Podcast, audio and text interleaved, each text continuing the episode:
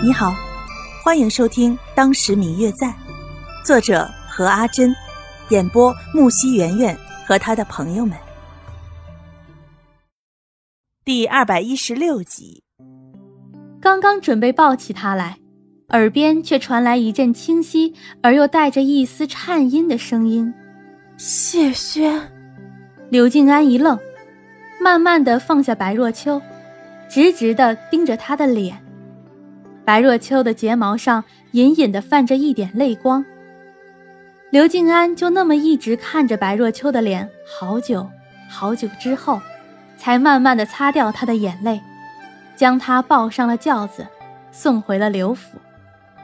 回去之后，白若秋便大病一场，昏迷期间一直在不停的说着什么，好几次刘芷兰想要听，却怎么也听不清。最后，大夫来看，说是白天的时候可能是过于高兴了，但是这一次生病也有好处，也许心里面的心病也会跟着好起来。开了几服药，留了下来，便走了。在白若秋生病的这段时间里，有很多人来看他，期间来的最勤的便是刘静安了，说是因为自己白若秋才会生病的。做表哥的来照顾表妹，第一时间给她道歉。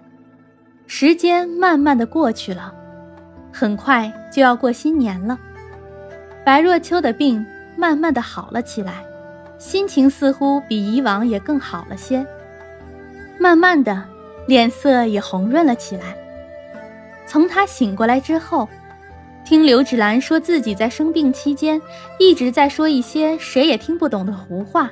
表示很丢人，对于一直心存愧疚前来照顾自己的表哥刘静安，也是心存愧疚。表哥好心带着自己出去散心，结果自己却生病了，害得表哥又照顾了自己好长一段时间。因此，对于刘静安的态度也是好转许多，经常在他面前表示出一副很乖、很听话的乖小孩形象。两个人之间似乎一下子就培养了许多默契。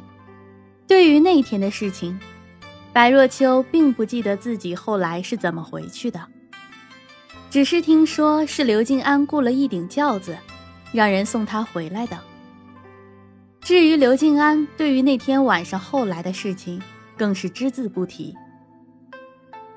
时间过得很快，转眼就到了过新年的时候了。家家户户都里里外外翻了新，刘府也在高高兴兴地准备着过新年。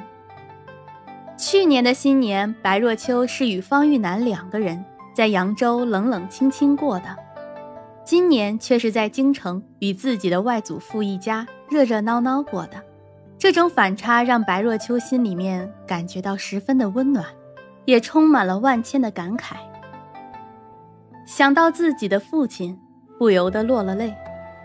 父亲只有自己一个女儿，但是身为女儿的自己，前年离家出走，去年的新年没有回家与父母团聚，今年依旧还是不能与自己的父亲团圆，不禁心里有些难过。但是在自己的外祖父家，又不能随着自己的心。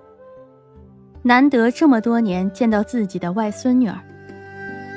要是离开他们，回去与父亲团聚，肯定又要让外祖父母伤心了。